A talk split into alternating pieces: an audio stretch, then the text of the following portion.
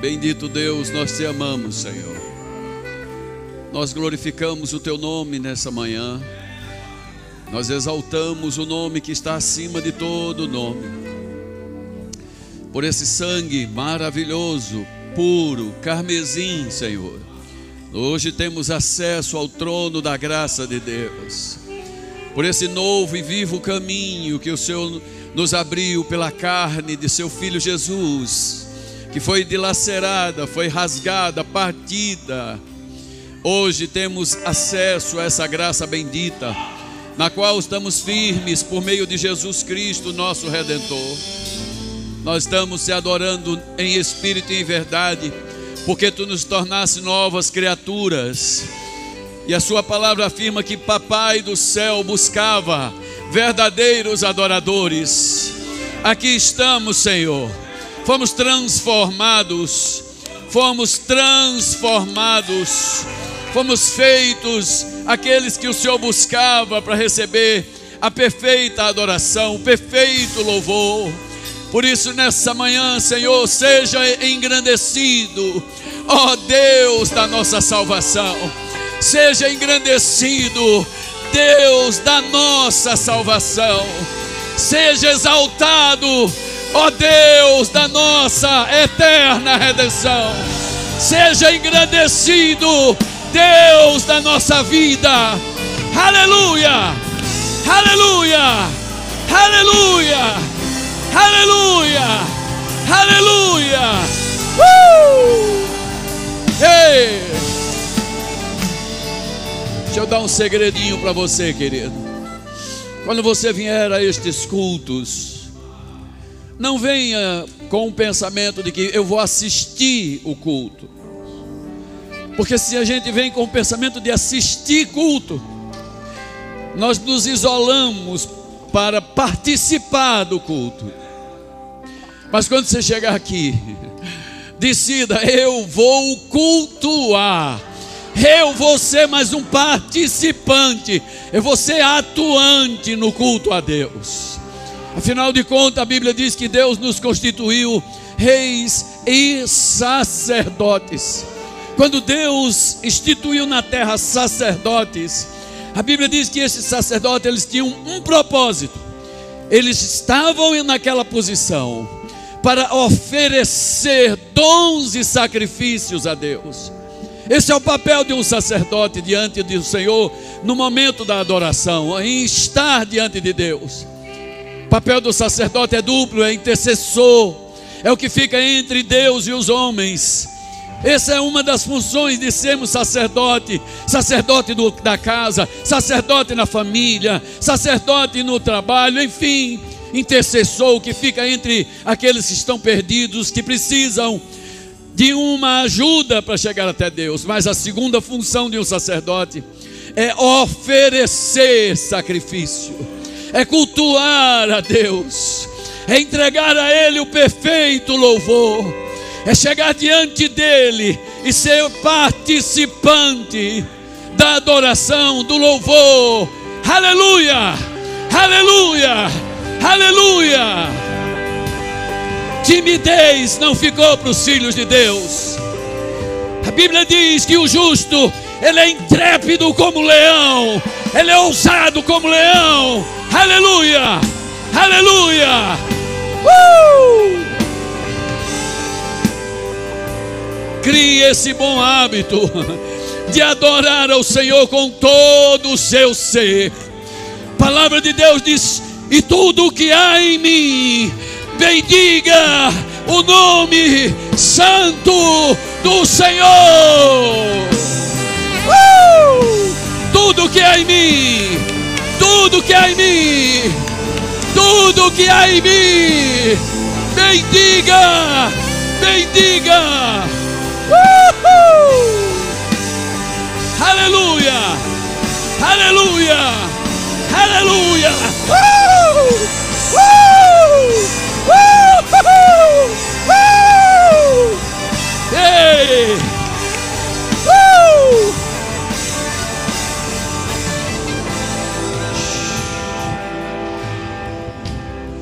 Obrigado, Senhor. Que hora santa. Que momento santo. Bendito seja o nome do Senhor. Aleluia. Muito bom. Então, é assim. Começa, não quer mais voltar de lá, né? Então, vamos sentar. Estamos numa escola bíblica dominical. Glórias a Deus. Não se admire se aí onde você está sentado o Espírito te pegar. E você come. Ah, você vai querer correr, você vai querer cantar, você vai querer chorar. Mas é o Senhor que está nesse lugar, recebendo a adoração perfeita. Amém? Louvado seja Deus. Antes de entrar na palavra propriamente dita, eu gostaria de dar uma sugestão. Talvez seja apenas uma opinião minha, mas se lhe servir, já ficarei muito é, agradecido a Deus por ter podido contribuir com a sua vida. Sabe, irmãos, eu conversava com o, o Marcelo ontem à noite, eu dizia que eu sou da época do refrigerante Suquita. Alguém aqui é do, da época do refrigerante Suquita?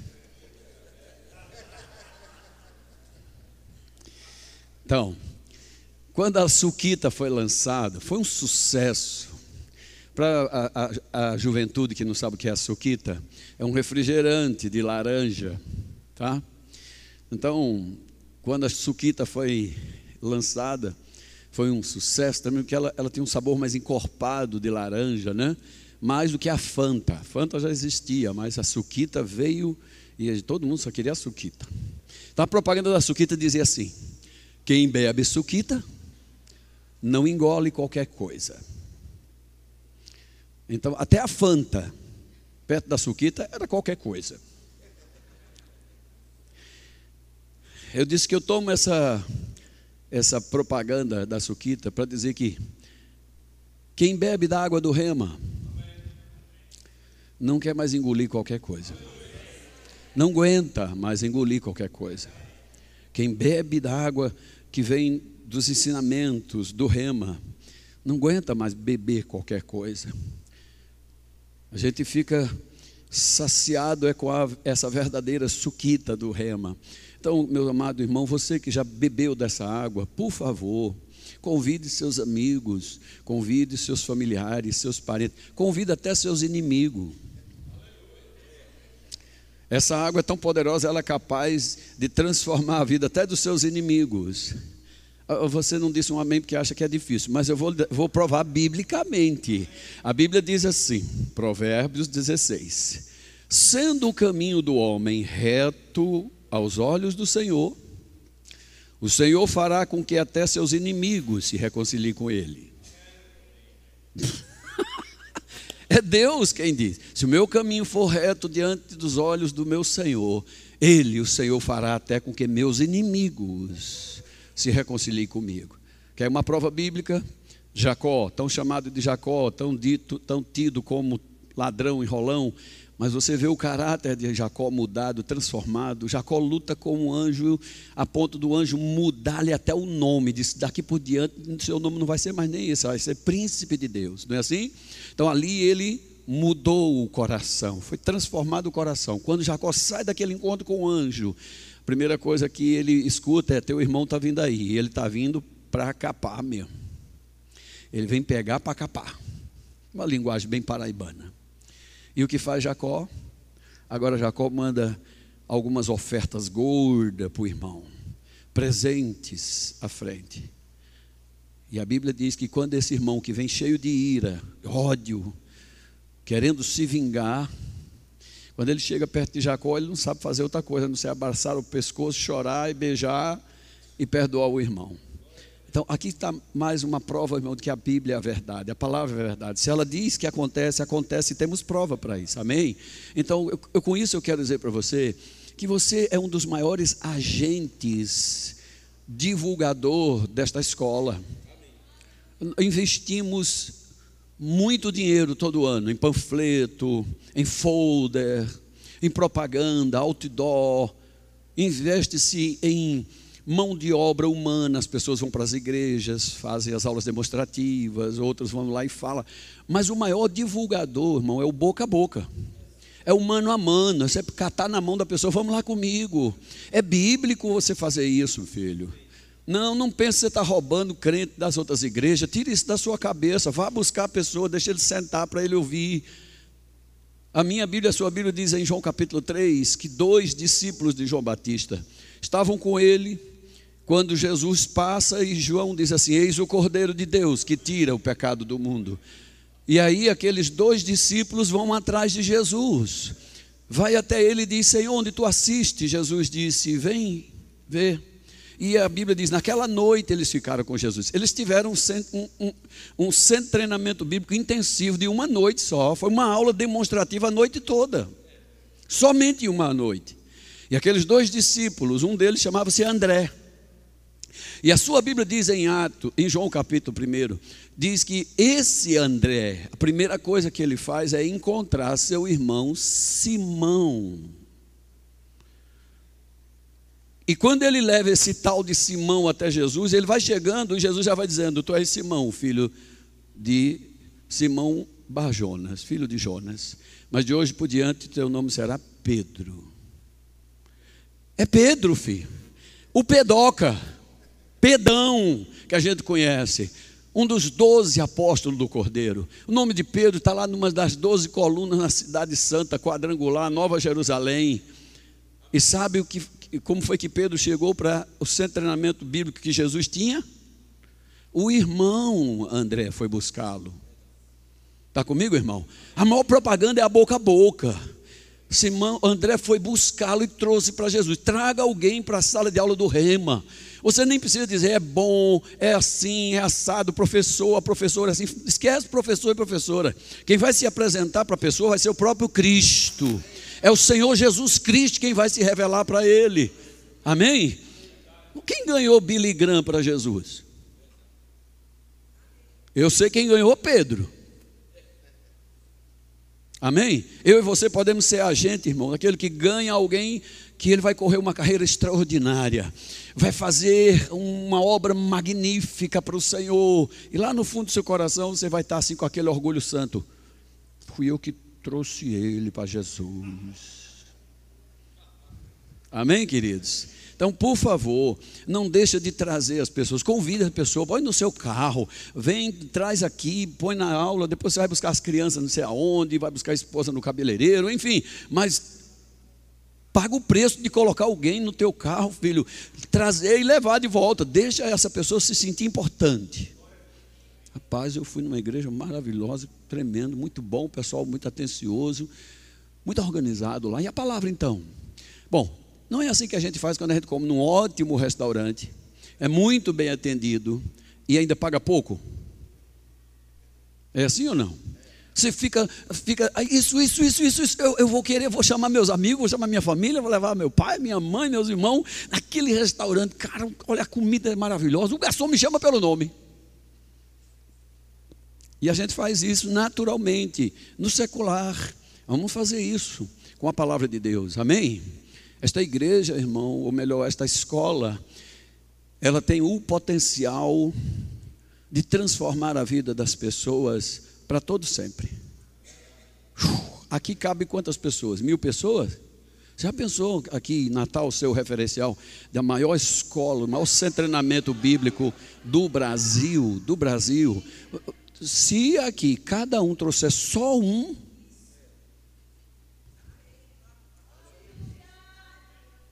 Se você consegue trazer dois, meu Deus do céu. Amém, queridos? Então, esse é o meu recadinho. Eu espero que você o receba com mansidão no coração, porque é assim que funciona. Eu sou o mais velho de dez irmãos. Oito dos meus dez irmãos já fizeram rema. Minhas três, meus quatro filhos já fizeram rema. Amém, queridos? E assim por diante. A minha família toda, minha, meus, minhas cunhadas, as que eu pude até agora, já caíram tudo dentro do rema. É como aquele restaurante, eu como bem lá, sou bem tratado, Olha, sai muito bem alimentado. Vão todo mundo comer nesse restaurante também. Sirva-se à vontade. É self-service sem balança. Aleluia. Paga uma taxa só e enche o bucho. Aleluia. Vamos na palavra de Deus. Louvado seja o nome do Senhor. Então, queridos, ontem à noite, para quem estava aqui, eu comecei a falar sobre como nosso Senhor Jesus Cristo, ou melhor, como a justiça de Deus, ela nos foi revelada nos evangelhos. A Bíblia diz que a justiça de Deus ela se revela no evangelho porque está escrito: "O meu justo viverá pela fé". Amém? Falamos um pouco sobre como havia uma expectativa no coração de Deus desde os Salmos, Salmo 26, que falava sobre essa justiça. A base do trono de Deus é justiça e verdade. Falei também um pouco que é diferente é, a ira de Deus da justiça de Deus. E se a gente confundir essas coisas, confundir ira com justiça, então a, a, nossa cabeça dá um nó e a gente não consegue entender o que, que Deus fez através do seu Filho Jesus Cristo. Eu posso mostrar para você já em Romanos capítulo 5, eu tenho algumas anotações, mas eu, eu, eu prefiro andar pela inspiração do Espírito. Amém, queridos? O pastor David diz: fique livre. Eu fiquei tão livre que nem o blazer hoje eu botei. Eu vou ficar, vou voar. Romanos 5, 1. Romanos 5, 1. Alô? Acharam? Bem rápido. Estamos numa escola bíblica dominical. Eu pretendo hoje dar bastante versículo para você, tá? Anote, se possível for. Mas vamos lá, justificados, é assim que começa o versículo. O assunto no capítulo 5 já começa sobre justificação. Está escrito assim: justificados, pois, mediante a fé. Agora, veja em que tempo está aquele verbo ter. Em que tempo está o verbo ter? temos, é algo de direito, mas aponta para um passado. Algo foi adquirido, é, algo foi adquirido e nos foi dado por direito. Então, eu tenho. Justificado, pois, mediante a fé, temos paz com Deus. Você sabe o que essa expressão paz com Deus quer dizer? que agora, tendo paz com Deus, nós fomos reconciliados, nós fomos aproximados, foi derrubada a parede de inimizade, não há mais nada entre nós e Deus, nada. Ontem à noite eu falei sobre a condição humana, depois que Adão caiu, depois que Adão e Eva pecaram, na consciência desses seres humanos entrou a condenação, a inferioridade. Por isso, quando Deus chamava Adão, ele não conseguia se apresentar, ele não conseguia vir no primeiro momento diante de Deus. Por quê? Porque a consciência do homem mostrava para ele: eu estou nu diante de Deus, eu sou inferior a Deus. Mas a Bíblia diz no Salmo 8 que ele foi criado apenas um pouquinho menor do que Deus. Como alguém criado apenas um pouquinho menor do que Deus pode se sentir inferior, incapaz diante do Deus que o criou, seu pai? Como um filho que não tem nenhuma culpa, não tem nenhum problema, nenhuma barreira com seu pai, se sente inferior, indigno, incapaz diante do seu próprio pai. Não, são semelhantes. Está comigo, irmão? Mas Adão, por causa desta consciência de pecado, ele se via inferior, indigno, incapaz. E é aqui onde Satanás prendeu a humanidade até Jesus chegar. Mas hoje, a Bíblia diz, hoje, justificados já pelo sangue de Jesus, mediante a fé nessa justificação, nós temos, é direito nosso, ter essa paz, liberdade, aproximação, direito a ir ao trono da graça com Deus. Agora, isso só é possível por meio de nosso Senhor Jesus Cristo. Amém?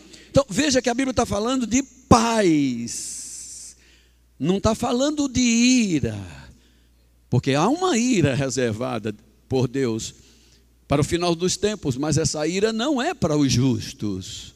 Essa ira não é para os redimidos. Essa ira não é para os comprados e lavados pelo sangue que andam no Espírito. Bota o versículo 9 aí, minha filha. Ou meu filho, não sei quem é que está, não. Meu amor. Ai. Logo, muito mais agora. Mas para a gente entender logo e muito mais agora, teríamos que ler o versículo anterior. Por favor. Mas Deus prova o seu próprio amor para conosco pelo fato. Diga comigo, fato. Fato é um acontecimento imutável. Aconteceu a aula de ontem à noite. Foi um fato. Não tem como mudar mais. Está comigo, irmão? Problema da ciência com a fé, a inimizade, entre aspas, da ciência com a fé, é porque a ciência, ela vive de repetições. Se eu soltar um copo de vidro aqui de certa altura, em quantos segundos ele chega no chão e se ele se espatifa em milhares de pedaços ou em centenas de pedaços. Então a, a ciência repete as coisas, repete. Se aquilo se repete, ah, então acreditamos que essa é a realidade, porque ela se repete. Agora a fé não se prende a essas coisas. Amém, querido? A fé não se prende a essas coisas. Agora, a fé é um fato. Fé é certeza. É certeza de coisas que eu estou aguardando, esperando, ansiando mas é convicção em cima de fato, de acontecimento imutável. A nossa fé é baseada no fato de que um homem de Nazaré, chamado Jesus, e, aleluia!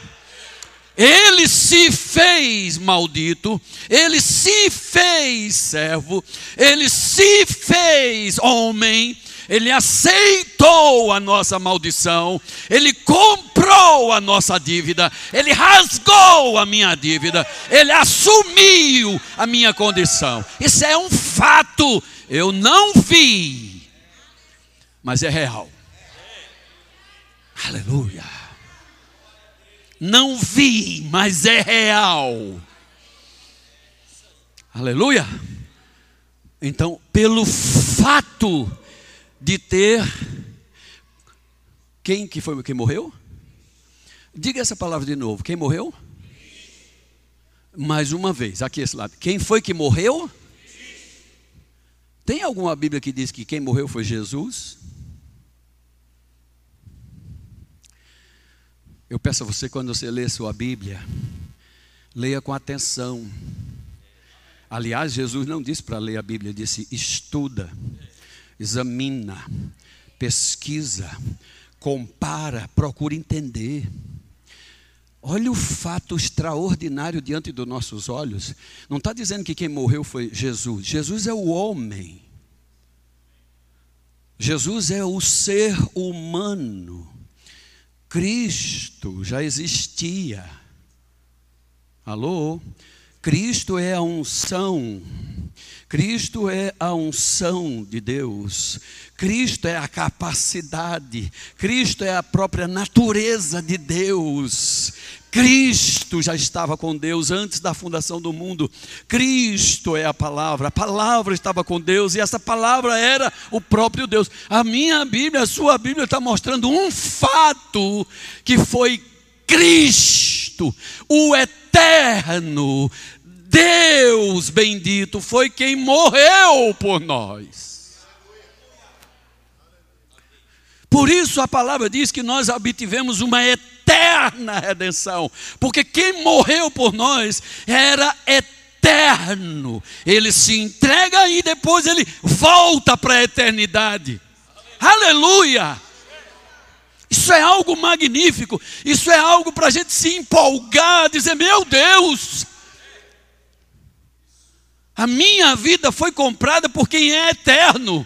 Minha vida era passageira, temporária. Mas quem era eterno, Cristo, é um fato de que Cristo morreu por nós. E olha o que a Bíblia diz: sabe quando foi que ele fez isso? Quando nós ainda éramos. Oh, aleluia. Está comigo, irmão? Pecadores. Aí o verso 9 vai dizer: Logo, e quando eu era pecador, o Cristo eterno já morreu por mim, meu irmão. Mesmo eu estando naquela condição, logo, muito mais agora, eu sendo já justificado pelo, seu sangue, é lógico, é claro, é evidente, é um fato que seremos por ele salvos da ira vindoura. Uh! Fala, eu estou livre da ira vindoura. Fatos. Quando você lê a sua Bíblia, meu filho, lê a sua Bíblia como sendo um processo. Você tem que olhar para a Bíblia e ver um processo.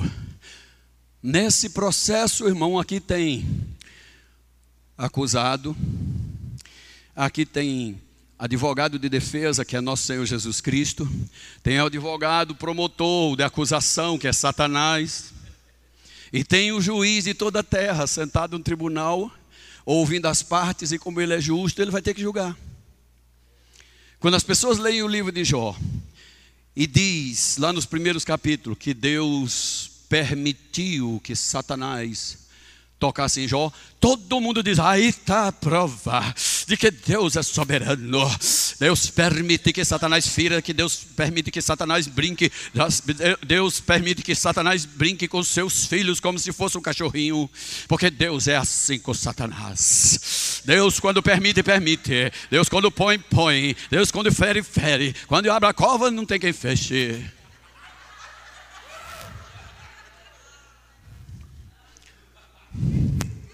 Eu fico impressionado com essa teologia.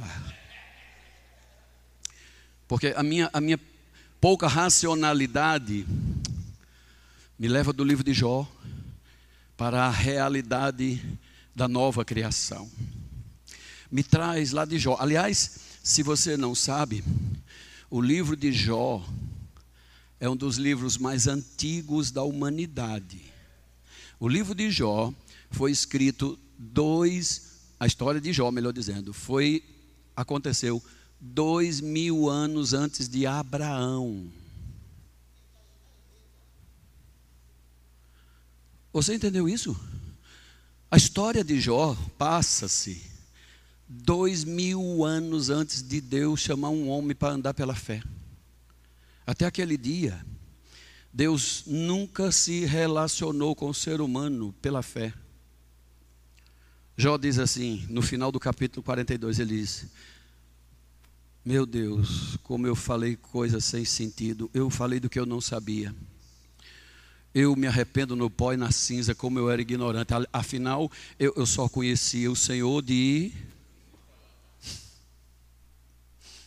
Ninguém sabia como era Deus, ninguém conhecia, ninguém se relacionava, não havia um registro de que é de Deus, não tem mas há no fundo da alma do ser humano um anseio.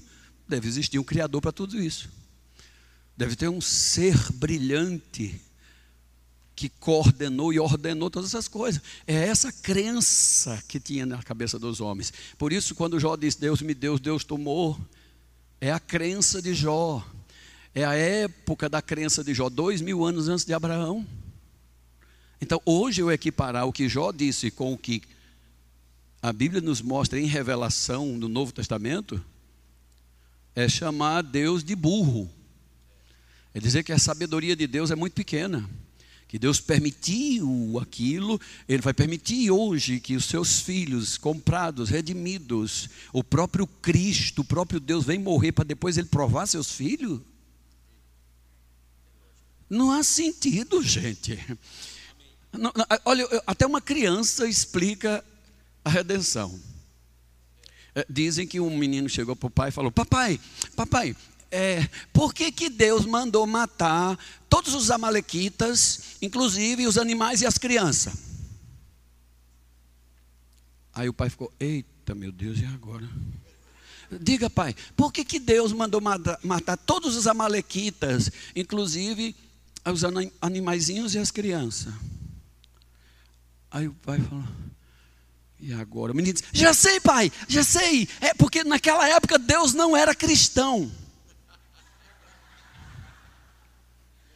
Até uma criança sabe que o cristianismo, irmão, não está baseado em matar, roubar e destruir. O cristianismo está baseado em vida e vida com abundância. Isso é cristianismo, filho. Nos tira da condição de condenados, inferiores, indignos, incapazes, inimigos de Deus. E agora somos aproximados pelo sangue. Temos um novo e vivo caminho. A Bíblia diz: tendo, pois, irmão, já o cartão de crédito ou a senha para você entrar no trono da graça, vai no colo de papai, busca socorro e alcança graça e misericórdia por tempo oportuno. Dá um amém mais gostoso enquanto eu bebo água.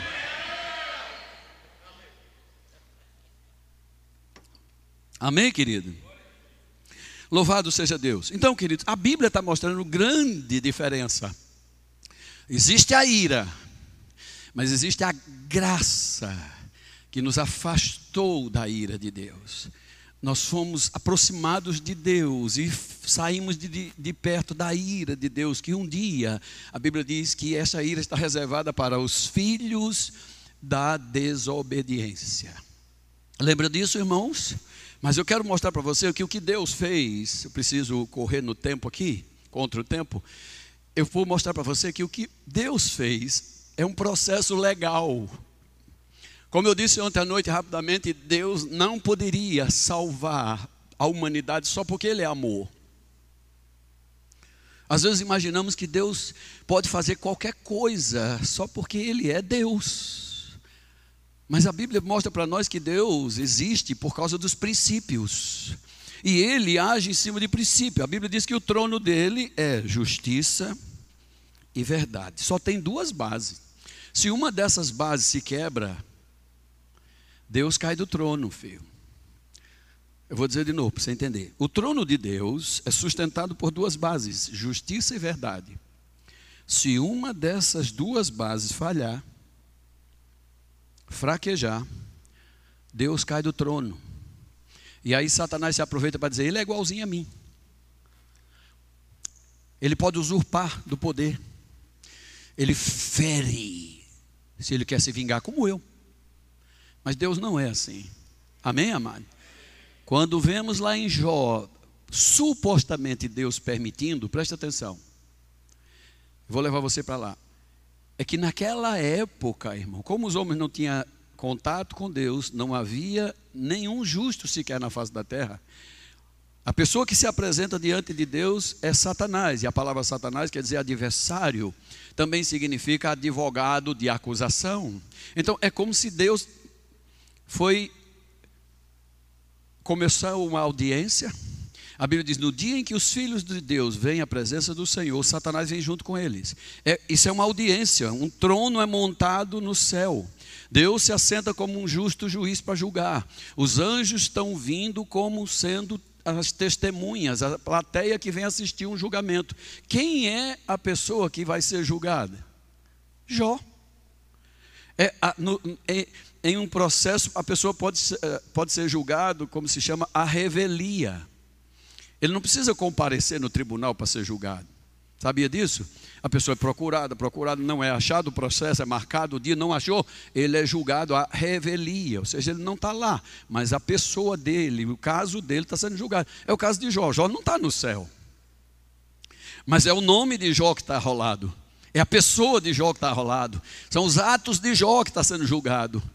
E quando a Bíblia mostra que o trono está montado, Deus está sentado just, como justo para julgar, só aparece um falando, que é o advogado de acusação. Só tem nesse tribunal um advogado de acusação. Jó não tem advogado de defesa. Anjo nenhum pode ser advogado de defesa. Os anjos ficam naquela expectativa, e agora? Quem poderá nos defender? Chapolin Colorado já, já foi, né? E agora? A doutora Janaína achou engraçado. Ó. Mas só tem nesse tribunal, só tem nesse juro, júri, um petulante, arrogante, prepotente, acusador. E Deus tem que abrir, o juiz tem que abrir a sessão com um advogado. Sua hora de falar, seu advogado. Aí o advogado diz: Ó, esse camaradinho aí, o senhor tem passado a mão na cabeça dele. O senhor sabe que ele é pecador.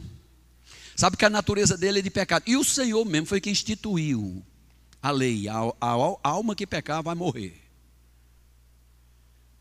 Por que, que Deus fica calado nesse tribunal? Porque Satanás está usando princípios. Satanás não está afrontando Deus, petulantemente passando o dedo na venta dele. Não é isso, não. Satanás está usando a lei, rapaz. O Senhor diz: a alma que peca morre. E tem mais, ele é pecador, por natureza. Mas Deus disse assim: Mas tu visse que ele se desvia do mal, ele é temente a mim. Ele disse: Mas é você que está protegendo ele? Tira a mão dele para ver se ele não vai sofrer as consequências do pecado dele. Eita! Aí Satanás está querendo pegar o juiz Sérgio Moro, ou oh, desculpe, juiz não parece não com as coisas que está acontecendo aí, não? É igualzinho, meu filho. Não tem diferença não desses advogados do cão aí. Os advogados do diabo, eles querem pegar o, o juiz, vamos usar o Sérgio Moro, né? Na época como juiz. Mas ele não podia dizer isso, mas ele não podia fazer isso. Eles quiseram anular até a posse do juiz porque diz que ele fez com a intenção outrora de chegar na posição máxima. Então vamos anular um processo que ele julgou aqui atrás. É tudo a arte do diabo. Tudo isso nasceu no coração de Satanás, lá no tempo de Jó. Deus tem que ficar calado, porque está ouvindo princípios que ele mesmo estabeleceu. Por isso Satanás diz assim: olha, olha a petulância de Satanás. Toca nele, fere ele, e tu verás que ele vai blasfemar na tua cara. Aí o que é que Deus fala? Talvez você e eu tenha lido errado muitas vezes essa passagem, que a gente interpreta que Deus disse: "Tá bom. Eu vou feri-lo".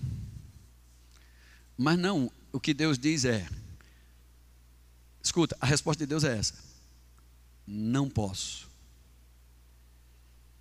Não está na minha natureza matar, roubar, nem destruir.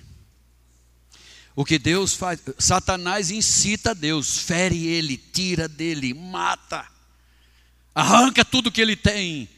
Sabe o que Satanás está dizendo? Mate, roube, destrua. Deus diz: Não posso, não é minha natureza. Mas, infelizmente, ele está sob teu domínio. O reino desse mundo foi entregue a Satanás. Deus diz: infelizmente, ele está sob teu domínio. Aí você é quem tem essa natureza de matar, roubar e destruir. Eu não. Agora, meu poder está em ter a vida dele, a origem dele é minha. Na vida dele você não toca, não.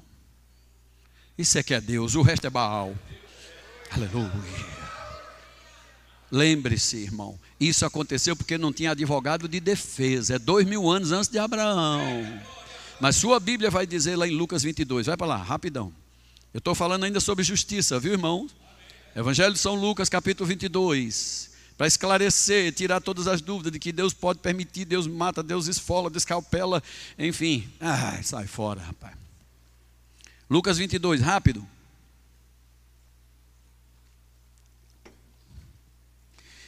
Verso de número 14. Chegada a hora, pôs Jesus à mesa e com ele os seus apóstolos. Jesus disse assim: Eu tenho desejado, meu Deus do céu, eu tenho desejado ansiosamente comer com vocês esta Páscoa antes do meu sofrimento. Eu, eu não sei como é que você lê uma passagem dessa, irmão. Vou para cá também, senão os irmãos podem pensar que eu só estou de coloio com os irmãos ali. Jesus disse: Eu tenho desejado ansiosamente. E isso deve lhe chamar a atenção, não? Porque, oh meu Jesus amado, fervorosamente, ardentemente. Mas vamos ficar com essa palavra ansiosamente. Ei, logo ele que disse para a gente não andar ansioso por nada.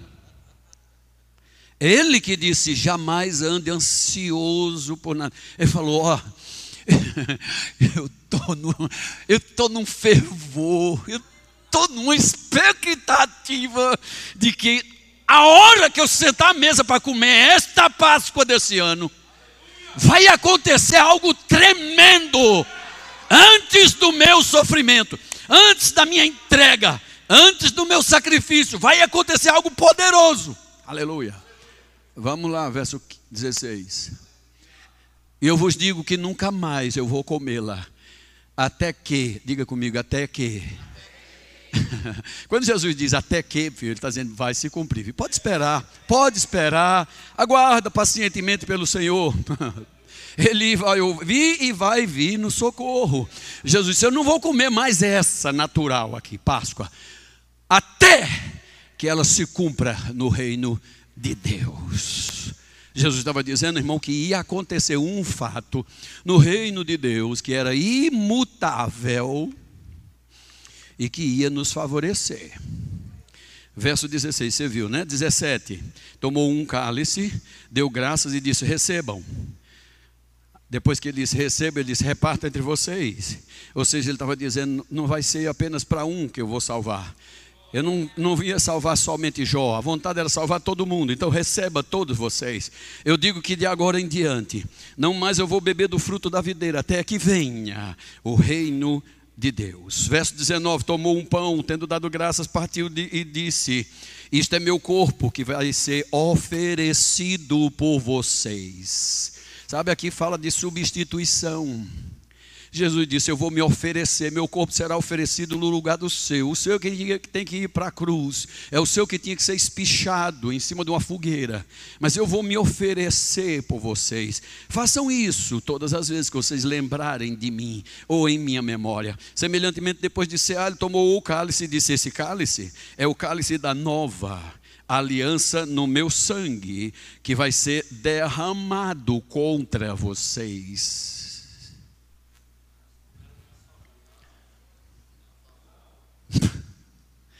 Vai ser derramado por quê?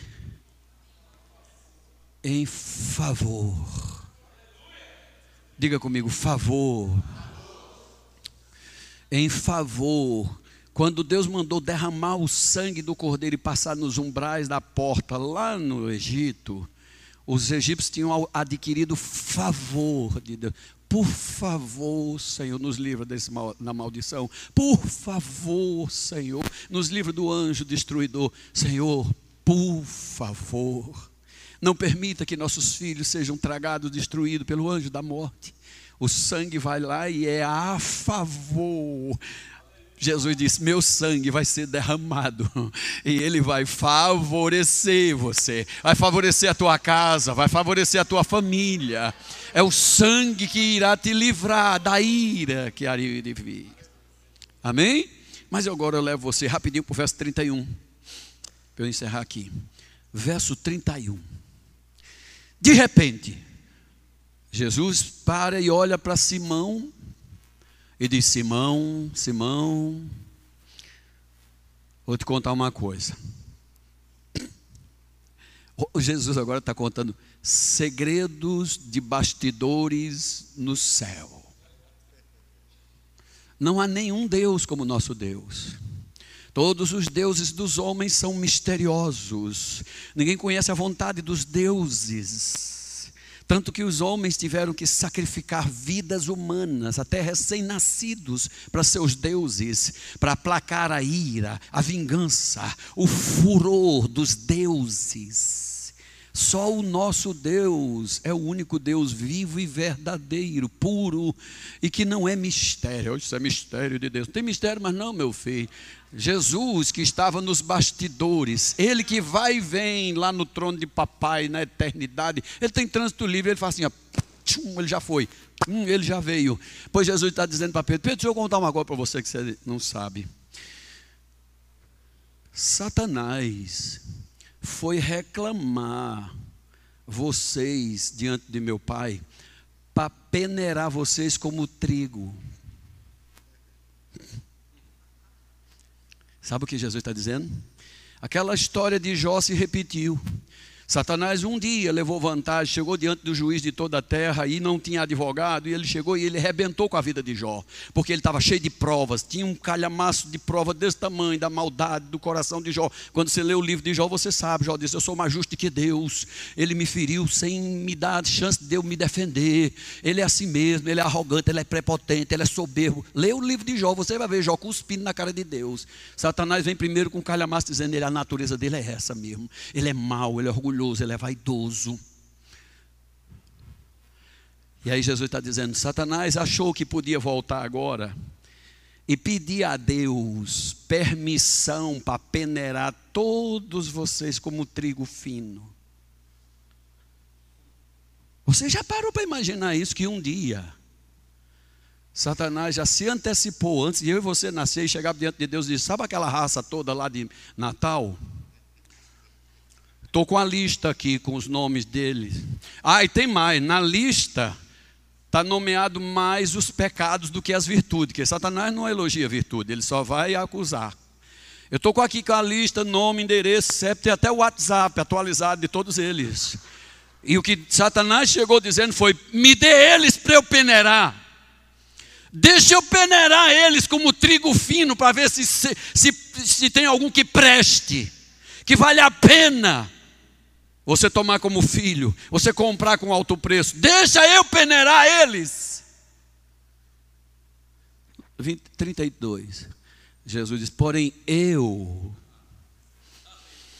o justo, o santo, eu roguei, eu me interpus, eu fiquei na cara dele, eu abri os braços e cobri vocês, protegi vocês, guardei vocês e na cara dele eu disse assim: Eu rogo por eles, papai, porque eles não sabem o que faz.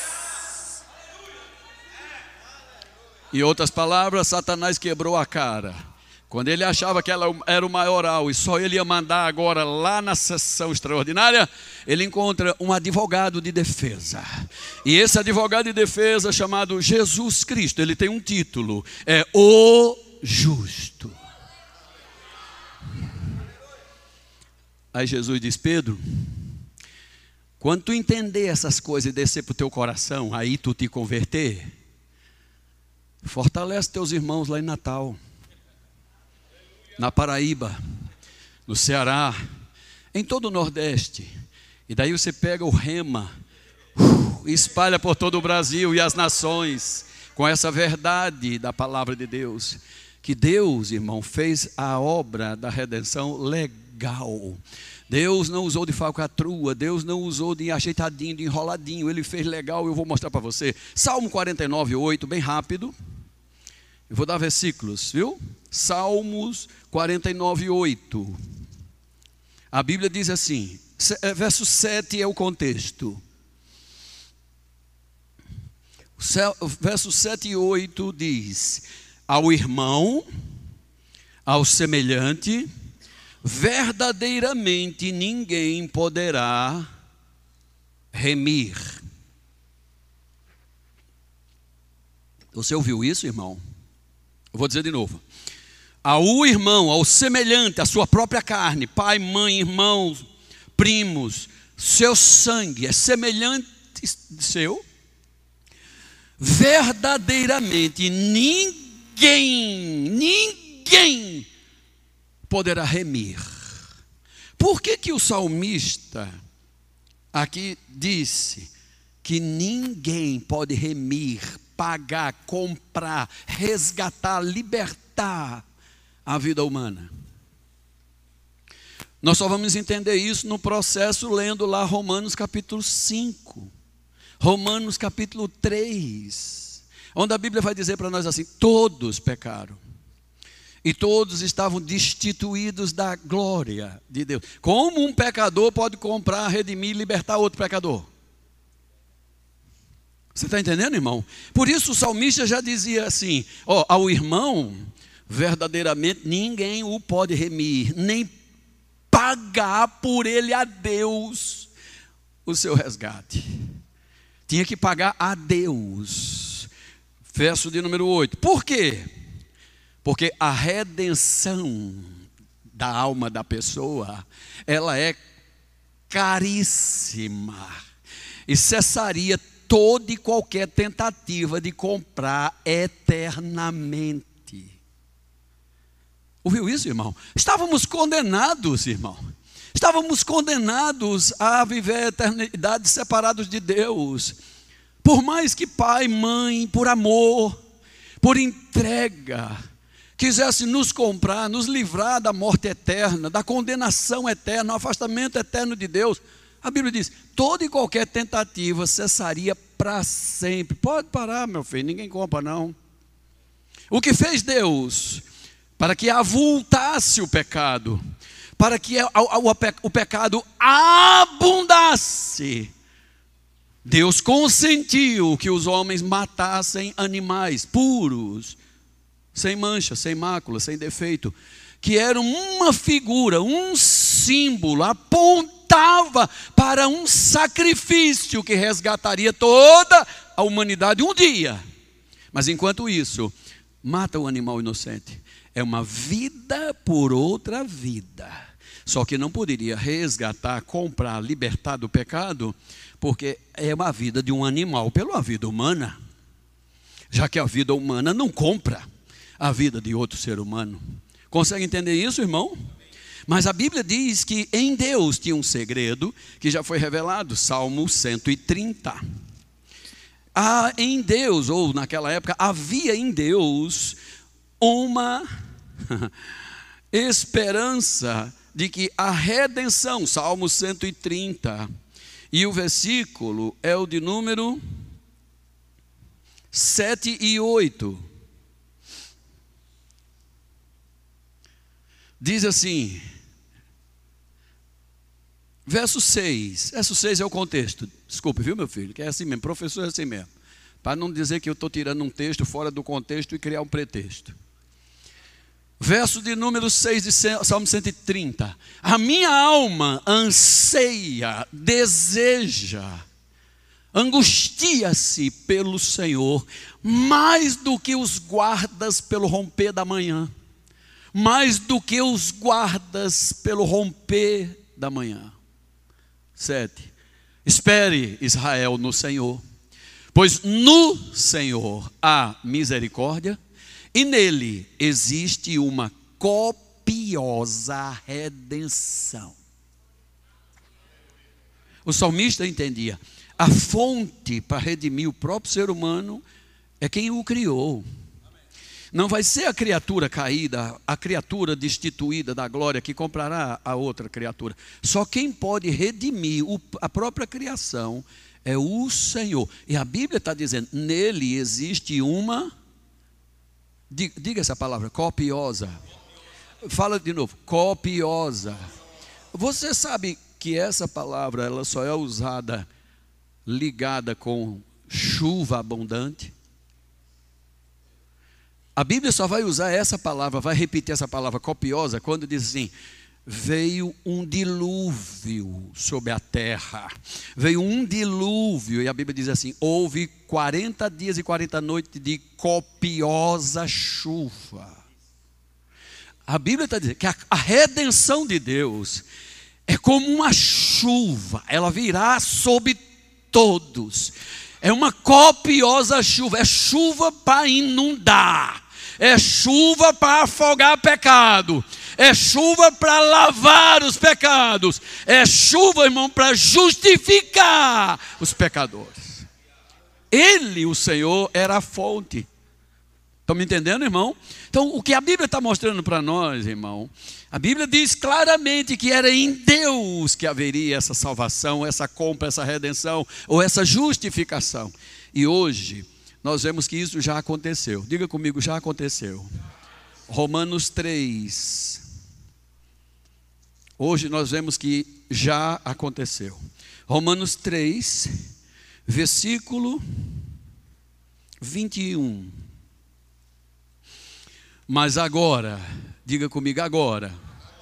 Agora quer dizer, nesta época, neste tempo da graça, agora que já nascemos de novo, agora que somos novas criaturas, agora que estamos em Cristo, agora sem a lei do pecado e da morte, já se manifestou, apareceu, chegou a justiça de Deus.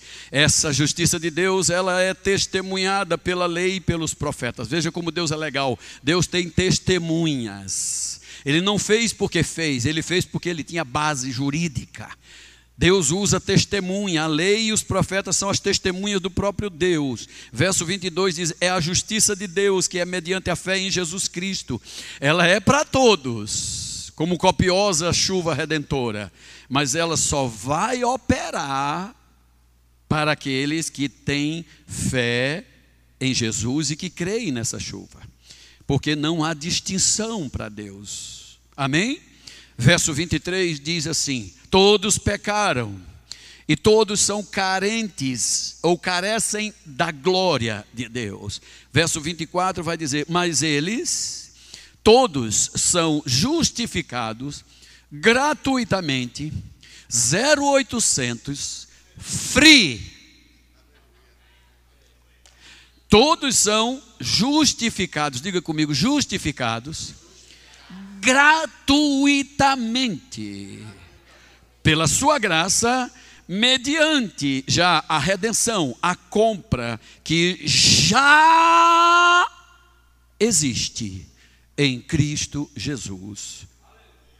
Eita, meu Deus do céu. Escute, vou repetir. Desde o Salmo 49, a Bíblia dizia que a alma ninguém poderia resgatar. O ser humano cessaria com todo e qualquer sacrifício de pagar. Mas a Bíblia dizia que era em Deus que haveria uma copiosa redenção. Aqui a minha Bíblia, a sua Bíblia está dizendo que já existe a redenção. A redenção já chegou, ela chegou por essa graça, essa graça gratuita, essa graça nos justifica. E esta justificação pela graça, ela já está dentro da redenção, da compra que há. Alô? Se há, é porque existe. Se existe, dá direito. Aleluia. E eu, irmão, e você só temos que fazer uma coisa só. Nós só temos que receber. Diga comigo, receber. A Bíblia diz assim: os que recebem a abundância da graça, os que recebem o dom da justiça, sairão da, situação de escravos, indignos, pecadores, condenados ao inferno, aguardando julgamento, para a posição de reis em vida. O homem não pode comprar, cessa-se todas as suas tentativas. Não há como o homem comprar a redenção. Então, como é que vem essa redenção? Como vem essa justificação?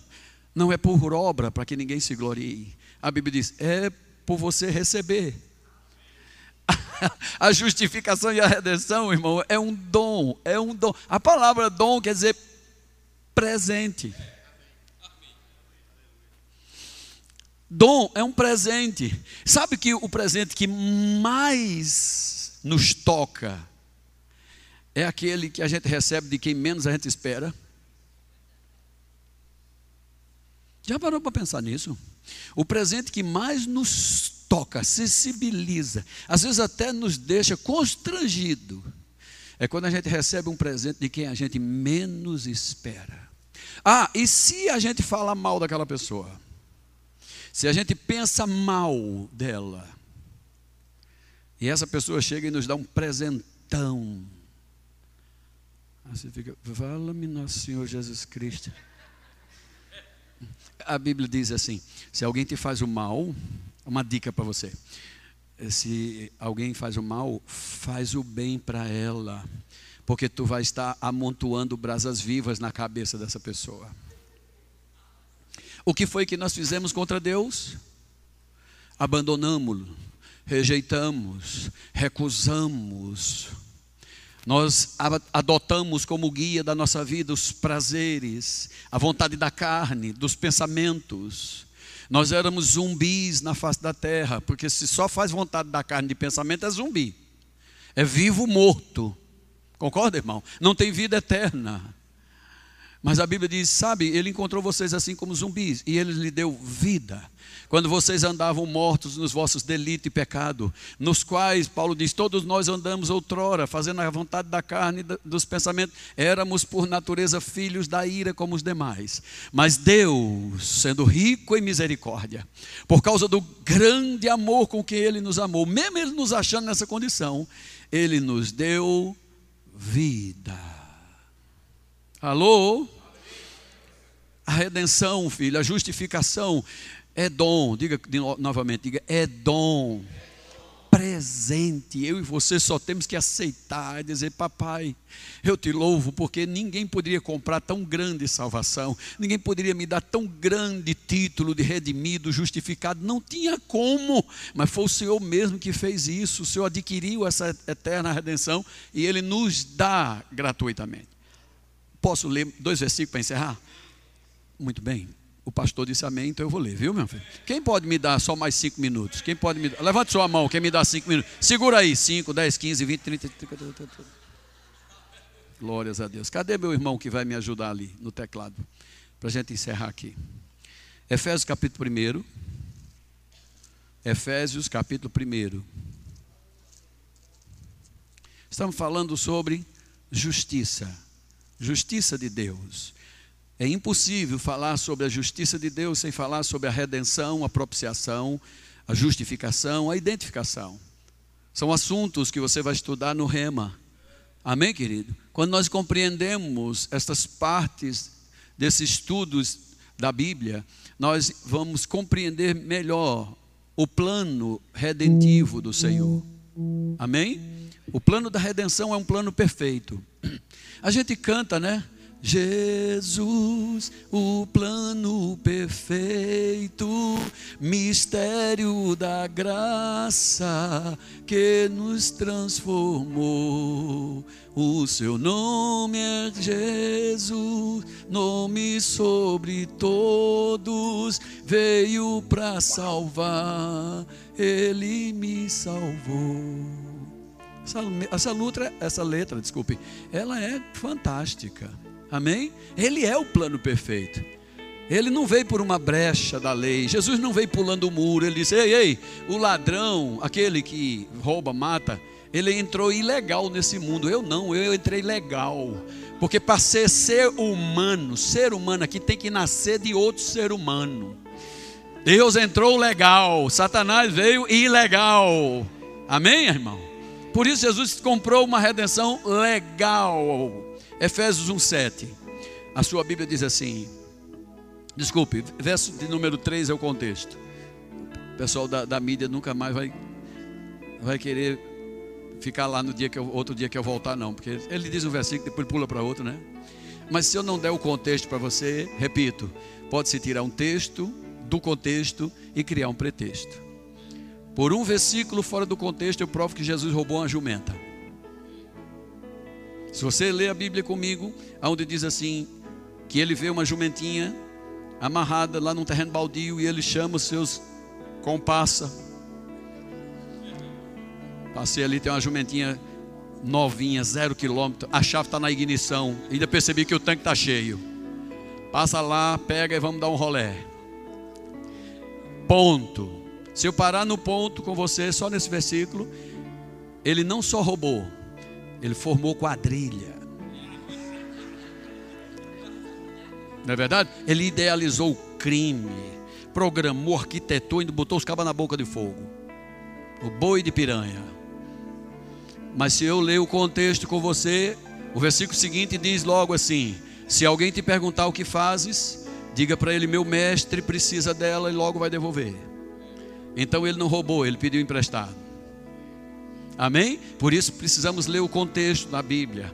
Bendito o Deus e Pai de nosso Senhor Jesus Cristo, porque Ele já nos abençoou com toda sorte de bênçãos espiritual nas regiões celestiais em Cristo. Verso 4. Assim como ele nos escolheu nele mesmo antes da fundação do mundo, para nós sermos pecadores indignos, verme, lama, pó, bichinho de Jacó. Não. Então vamos ler o processo de forma correta, porque é assim que está no cartório do céu. Ei, antes, Jesus, desculpa, o Pai já nos escolheu nele mesmo, antes da fundação do mundo, para nós sermos santos e sermos irrepreensíveis. Você sabe o que é uma pessoa irrepreensível? Sabe o que significa ser irrepreensível? Irrepreensível é alguém que não merece castigo.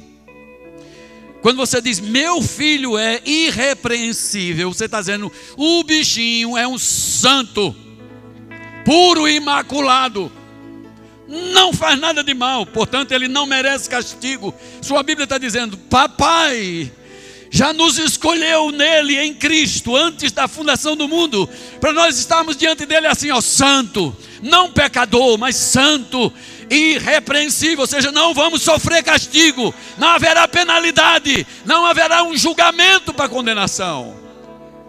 E nós estaremos perante ele em amor.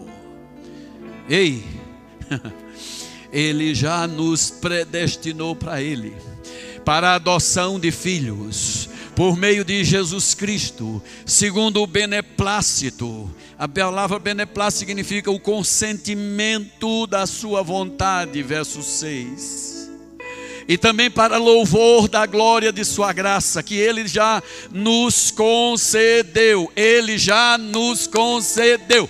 Lembra que a Bíblia diz: porque todos pecaram, estavam destituídos da quê?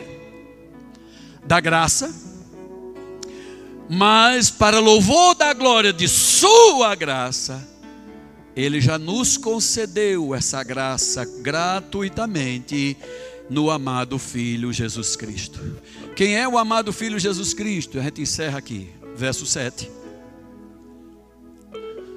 Ele é o que já trouxe a redenção, a compra, o pagamento, e Ele fez isso pelo seu sangue. Esse sangue derramado nos remiu, remiu, ele nos comprou, resgatou, tirou dos pecados, segundo a riqueza da sua graça. Verso 8. Que Deus já derramou, diga comigo, derramou. Vou dizer de novo: Deus já derramou isso lembra alguma coisa para você derramar? Salmo 130. Em Deus há uma copiosa, em Deus há uma chuva. De Deus virá uma copiosa redenção, porque Deus já derramou, Deus já derramou a copiosa redenção abundantemente sobre nós em toda a sabedoria e prudência. Vai para o versículo 9 também, meu filho. E ele já nos desvendou o mistério da sua vontade, segundo o seu beneplácito, que ele já propusera em Cristo. 10. De fazer com que convergisse em Cristo, na dispensação da plenitude dos tempos, todas as coisas, tanto as que estão no céu como as da terra. Nele eu digo, no qual nós já fomos feitos também, fomos feitos, é um fato, aconteceu, é imutável, não nem o que o diabo, mesmo que o diabo diga, você é herdeiro coisa nenhuma, você pega a palavra e diz, está aqui o testamento infeliz das costas oca. Aqui está o documento registrado no cartório do céu, cão dos infernos. Eu já fui feito herança. Eu fui predestinado, segundo o propósito daquele que faz todas as coisas conforme o conselho da sua vontade, a fim de sermos, para o louvor da glória, nós, irmãos, que de antemão já esperamos em Cristo, em quem também vocês, queridos, depois que ouviram a palavra da verdade, pelo Rema Brasil de Natal, o evangelho da vossa salvação, tendo também nele crido, sabe o que aconteceu com você no momento que você ouve e crê? Imediatamente você é selado com o Espírito Santo da promessa, o qual é, já é a garantia, é o penhor da nossa herança até o resgate da propriedade de Deus, em louvor da sua glória. Plano perfeito. Nós só devemos aceitar, irmão confessar o que Deus diz. A palavra confissão significa dizer o que Deus diz. A Bíblia diz: já fomos comprados, me tornei herança, sou propriedade, tem um selo em mim, você, chamado Espírito Santo. Deus não conserva nada impuro, Deus não guarda nada como sendo de coisa de pecado, por isso Ele só pode botar o Espírito Santo naquilo que é santo. Deus só nos deu o Espírito Santo, porque Ele nos tornou santo. Tirou-nos da condição de pecadores, desgraçados, indignos, e agora Ele nos colocou na posição de santo, irrepreensível. Nele nós fomos predestinados em amor, e é por isso que hoje, irmão, nós podemos estar diante de Deus sem medo, sem culpa, sem condenação, sem inferioridade, chamando Deus de Pai. Jesus nos ensinou pela oração do Pai Nosso. 1500 anos os judeus orando, mas não tinha resposta de oração olhavam para Jesus e diziam: Rapaz, ele mal abre a boca e o céu já estremece, as coisas já acontecem. Cinco, dois, cinco pães e dois peixinhos, basta ele erguer para o céu assim, devolver na mão das pessoas. Isso se multiplica, não se acaba, ainda sobra. Que oração é essa? Não é a oração, é a intimidade. E foi isso que Deus fez, todo o plano da redenção passando pela justificação. A justiça de Deus é para nos aproximar de novo a Deus. Quando Adão pecou, ele foi afastado. Ele passou a ser inimigo, ter a natureza de Satanás. Mas quando Cristo nos compra pela redenção, pelo seu sangue propiciatório, agora nós voltamos a ter a mesma natureza do Pai.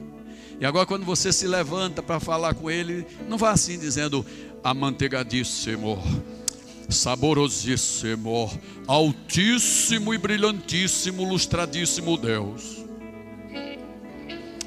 Não, filho. Quando você for falar com ele, você diz assim: Pai. Fala assim com ele, para tu ver se não vai estremecer o quarto onde tu falar. As coisas ao redor vai pegar fogo. Porque é como um pai que está atento 24 horas com o filho que dorme, filho pequeno mas ele dorme só de olho fechado, porque os ouvidos estão tá assim, atento a todo o barulho que está no quarto da criança pequena. A criança se mexe, o pai. Os olhos do Senhor imediatamente. Ele vê no escuro. Ele ouve no silêncio.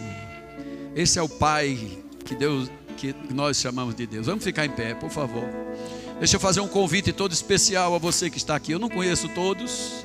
Eu tenho que dar de graça o que de graça eu recebi. Se você está aqui e nunca fez de Jesus Cristo o seu Salvador, o seu Redentor, o seu dono, se você nunca o reconheceu como aquele que comprou a vida de todos os seres humanos, se você hoje entendeu que você tem um advogado junto ao Pai, você não precisa nem pagar por esse advogado. Todas as suas causas, todos os seus problemas, todas as suas broncas. O maior de todos os advogados vai tomar essa causa para si. Se você nessa manhã quer entregar a sua vida a Jesus, deixe-me ver a sua mão direita levantada como forma de juramento. Repito, eu não conheço todos vocês, eu tenho que oferecer de graça o que de graça eu recebi. Tem alguém nessa manhã que vai entregar a sua vida a Jesus pela primeira vez? Ou você está aqui e você hoje quer voltar. A porta continua aberta, a mesma porta que você deixou para trás, ela continua aberta. O próprio Senhor Jesus continua na porta esperando. Ele diz: Eis que eu estou à porta. Continuo na porta, de braços abertos esperando. Tem alguém que nessa manhã vai voltar para o Senhor? Pronto, eu fiz a minha parte. Eu lhe ofereci o que eu tinha já recebido do Senhor. Então, nessa manhã, meu querido, eu quero desejar a você que o Espírito da graça de Deus ilumine. Muito obrigado, gente. O Espírito da graça de Deus ilumine você, seu coração, sua vida. Que o Espírito da graça de Deus mantenha viva, acesa, permanente, iluminado o conhecimento que você recebeu hoje. Ele não é meu, ele não pertence a, ser, a, a nenhum ser humano, ele é de todos nós, está na Bíblia. Eu só fiz ler a Bíblia para vocês. Amém, queridos? É claro que eu botei ela num contexto de ordem de revelação, mas isso não é um segredo de homem, isso não é direito de homem nenhum. Espero que você hoje abrace essa verdade, fique com ela. Guarde no fundo do seu coração. Não deixe o diabo roubar. A Bíblia diz em Tiago: guarda o que é seu e que ninguém roube até o dia da vinda de Cristo Jesus. A propósito, tem alguém doente aqui hoje que quer oração? Posso orar pelos doentes, pastor? Tem alguém aqui hoje que vai que vai querer oração? Eu tenho certeza que nessa manhã Cristo vai te curar. Ele é aquele que cura, é aquele que toca no corpo humano e transforma o corpo humano. Aleluia, meu Deus do céu. Vem uma pessoa correndo entre a multidão, ela vai receber. Em nome de Jesus Cristo de Nazaré. Aleluia. Pai, eu te dou graças. Eu te dou graças, Pai, em nome de Jesus Cristo, pelo teu poder que aqui está. Aleluia. O poder de Deus é também chamado de poder libertador. Aleluia. Aleluia. A unção de Deus está aqui. A unção de Deus está aqui. A Bíblia diz claramente, irmão, enquanto Jesus explanava, pregava a palavra, o poder de Deus estava presente para curar. Eu acredito com todo o meu coração que essa palavra nessa manhã pregada ela tem endereço certo. E o espírito da verdade, o espírito libertador, ele está convencendo hoje as pessoas do pecado, da justiça e do juízo.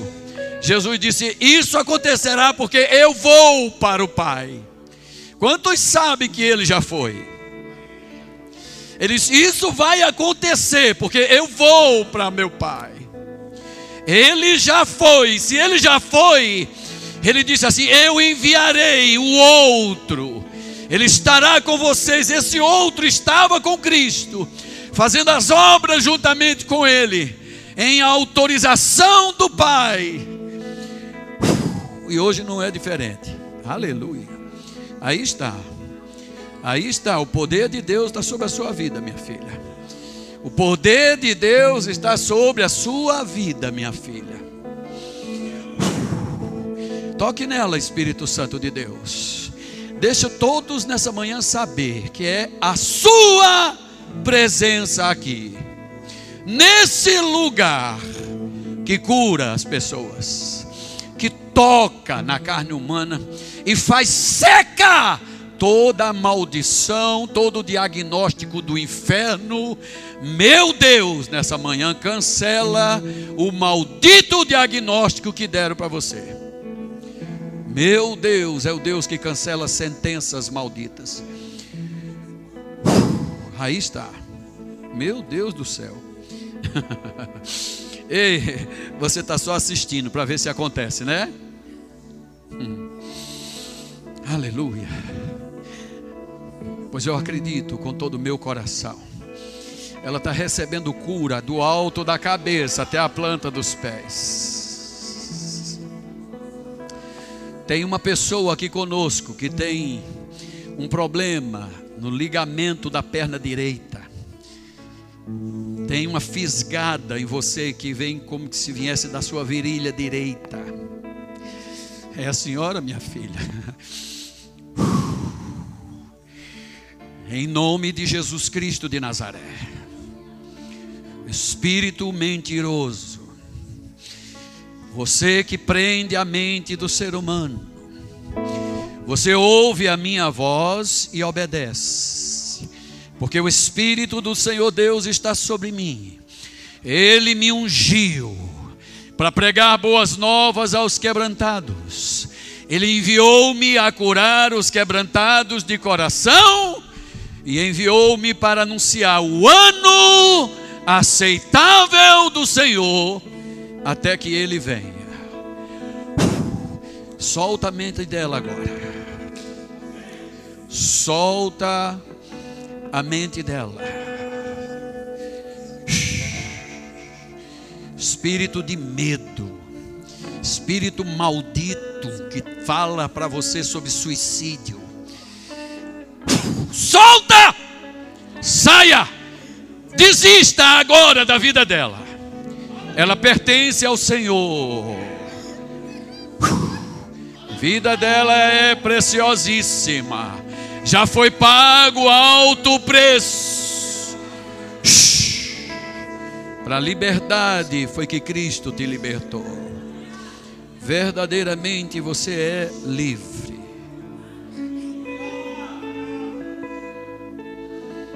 Aleluia. Que coisa linda.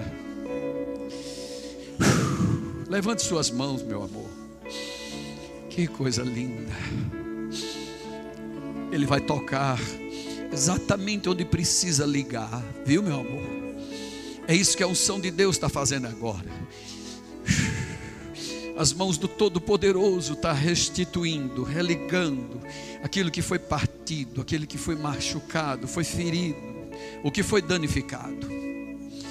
Pai, em nome de Jesus, essa é a tua hora, Espírito Santo. Glorifica Jesus, para que o Filho glorifique ao Pai. Jesus Cristo disse que nós glorificaríamos o Pai se nós dessemos muito fruto. Eu vou lhe dizer o que ele me diz, minha filha. Ele diz que a obra boa que começou na sua vida, ele não concluiu ainda. Ele diz que ele ainda vai lhe usar muito, como ele já fez no passado. Porque Deus não aposenta ninguém. Meu Deus, até. Aleluia. Há um poder maravilhoso aqui sobre a vida dessa mulher. Há uma unção linda sobre a vida dela. Jesus de Nazaré, Jesus de Nazaré, meu amado Senhor.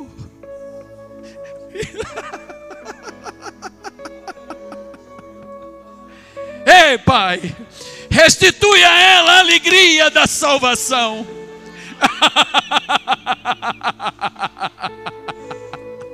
Faz tudo novo de novo, papai.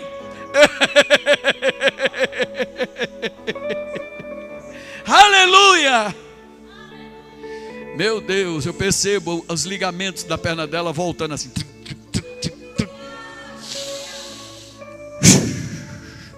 Ei, aleluia.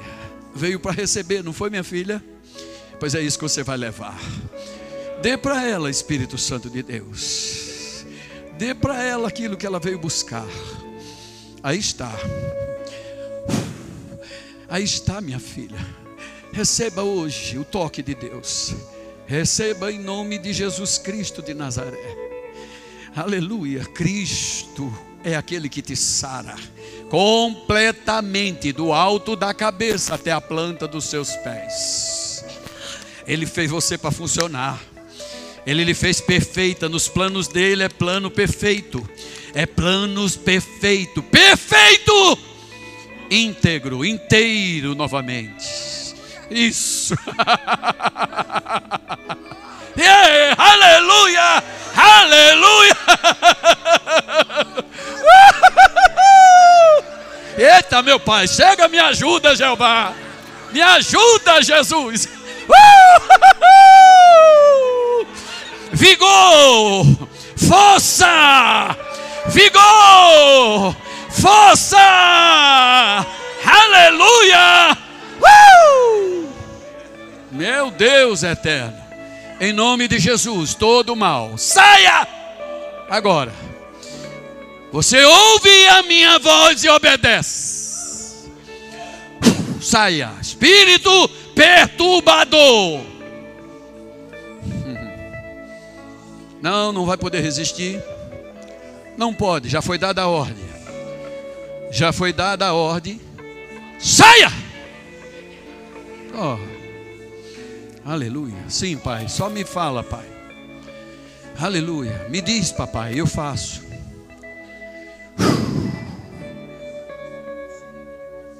Aleluia.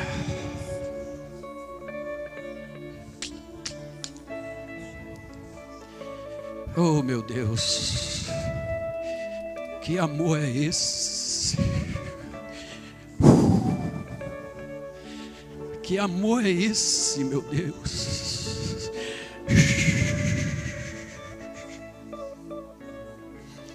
Senhor bendito. Oh.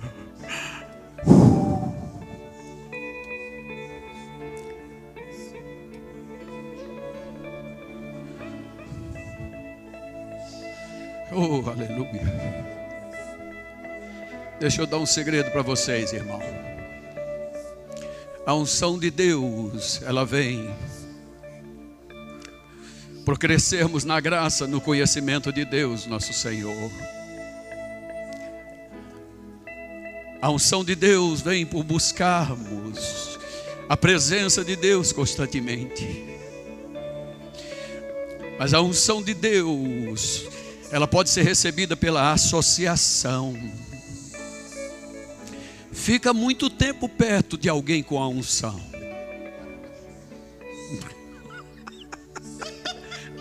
Fica só perto, anda bem juntinho de alguém com a unção. Só perto, mas fica bem perto, em concordância Aleluia. Aleluia.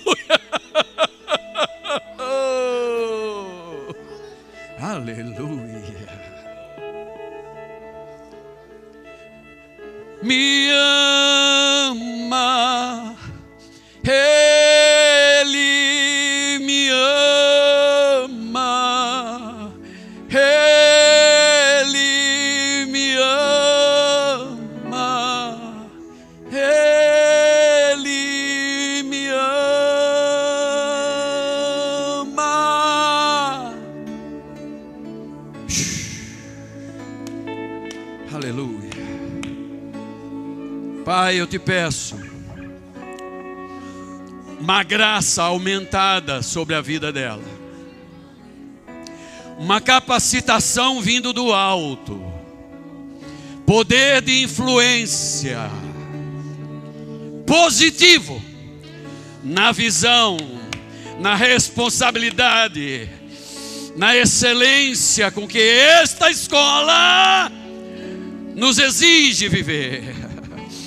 Papai, eu sei que a Sua palavra é a verdade, mas ela vai experimentar daqui por diante o que é a palavra viva e o que é a palavra que produz efeito, porque ao abrir da boca dela, o Senhor dará a ela intrepidez, ousadia, o espírito pelo qual ela falará ninguém a poderá resistir.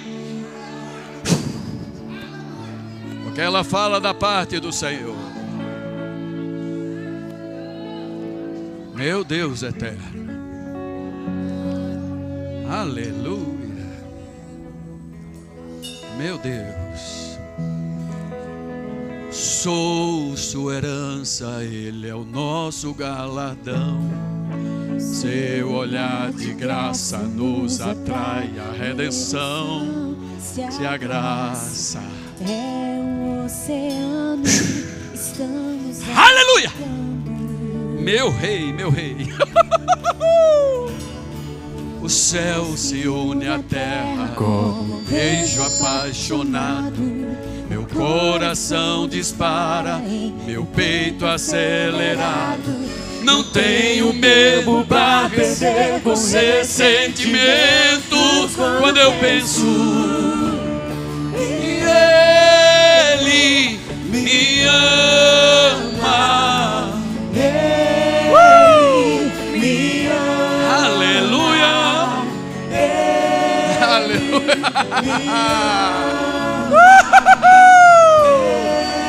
Eu te amo, meu rei. Eu te amo, meu rei. Eu te amo, meu rei. Aleluia.